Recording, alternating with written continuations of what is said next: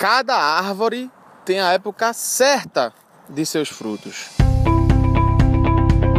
Fala, minha colenda turma! E aí, tudo bem com vocês? Nesse exato momento, eu estou no sítio de um amigo do meu pai. Estou aqui em Barreiros, Pernambuco, minha cidadezinha natal. E aí eu tava vendo que aqui tem muitas árvores, muita, muitas e muitas árvores, pé de coco, pé de goiaba, pé de araçá, pé de goiaba, banana, mandioca, macaxeira, né? Para vocês a mandioca talvez. É, enfim, e aí eu comecei a pensar, eu com essa minha mania né, de associar tudo à advocacia, eu comecei a pensar, pô, cada árvore tem a época certa de seu fruto. Algumas frutificam em menos tempo e outras em mais tempo. O pé de acerola, por exemplo, demora oito meses para frutificar. Goiaba, normalmente dois anos. Maracujá, cinco meses. Então eu ouso dizer que todas as profissões, cada uma delas tem um momento certo para frutificar, para dar os frutos, né, de um trabalho diário, semanal, sei lá também, mas de um trabalho contínuo, né? E na advocacia não é diferente também não, lógico, né? Sim, em todas as profissões, por que não advocacia? De acordo com a área de direitos, se civil, se trabalhista, se previdenciária, marítima, tributária, enfim, todas as áreas. Todas as colheitas são em momentos diferentes. Ou seja, existe uma peculiaridade na advocacia. Dependendo do nicho que você escolhe, o nicho é essa área, né? Se é civil, se é trabalhista, se é previdenciária. Dependendo desse nicho, você vai ter uma colheita num momento diferente, tá? Eu vou dar um exemplo. Você que advoga na área do direito do trabalho, a maioria das ações trabalhistas, elas são eminentemente sucumbenciais. Existem algumas que não, que são contratuais, como ação de consignação em pagamento, que é quando o empregador quer pagar para o empregado, mas o empregado está se negando. E aí a gente pode cobrar do empregador de forma contratual, já que não vai existir uma sucumbência lá na frente, né? É... Mas vamos usar outro exemplo. Matéria cível. Cível a maioria das ações cíveis você ganha contratualmente. Algumas você ganha é, contratualmente, sucumbencialmente, e também algumas você só ganha sucumbencialmente. Mas o nicho cível você consegue é, contratar, né? você consegue receber de forma mais imediata. Por exemplo, uma ação de família, uma ação de investigação de paternidade, por exemplo, eu costumo cobrar antecipadamente, até porque não vai existir uma sucumbência lá na frente, né? E assim para todas as outras áreas. Eu só queria ressaltar a importância do advogado estudar o exercício do seu nicho. Esses detalhes são importantíssimos para que a gente elabore um ciclo de caixa correto. Quando o advogado vai iniciar, né, vai empreender, vai começar a trabalhar no exercício da advocacia, né? Acabou de se formar na faculdade, passando na OAB agora, vou começar a advogar.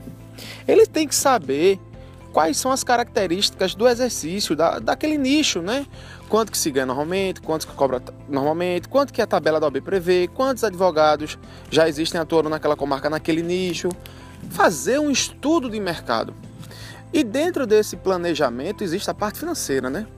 Então, o advogado que está iniciando tem que ter noção do quanto, do, do, quanto de tempo que vai existir entre o momento em que ele vai começar a prospectar o cliente e vai distribuir a ação, até o momento que ele vai começar a levantar os primeiros alvarás aí, começar a ganhar dinheiro, né?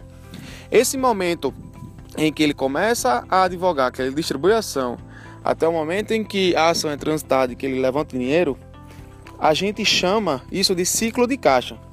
Na advocacia existem dois tipos de ciclo de caixa. Você já deve ter visto falar isso. Tem para o honorário sucumbencial e para o honorário contratual.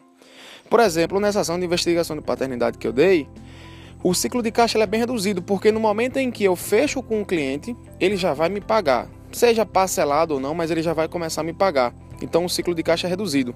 Mas nessa ação trabalhista, numa ação normal, em que eu peço desvio de função, pagamento dos proporcionais, verbas decisórias, que eu só vou ganhar lá na frente Esse daí é, essa daí, esse daí é um exemplo de honorário sucumbencial, portanto, o ciclo de caixa é mais extenso, porque da data em que eu distribuo a reclamação trabalhista até a data em que eu vou receber a grana, é bem maior esse período.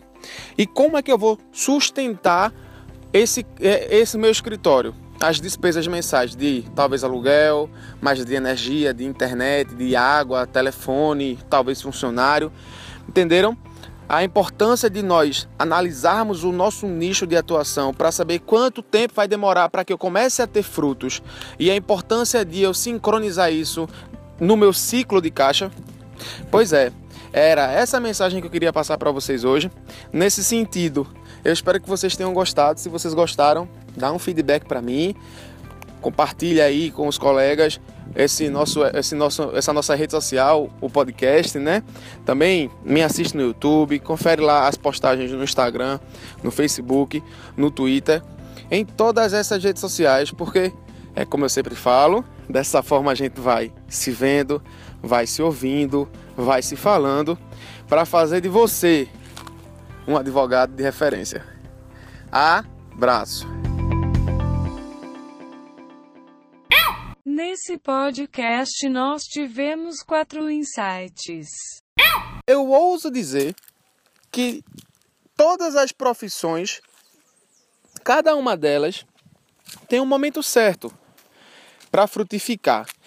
Dependendo desse nicho, você vai ter uma colheita num momento diferente, tá? Então, o advogado que está iniciando tem que ter noção do quanto, do, do, quanto de tempo que vai existir entre o momento em que ele vai começar a prospectar o cliente e vai distribuir a ação, até o momento que ele vai começar a levantar os primeiros alvarás aí, começar a ganhar dinheiro, né?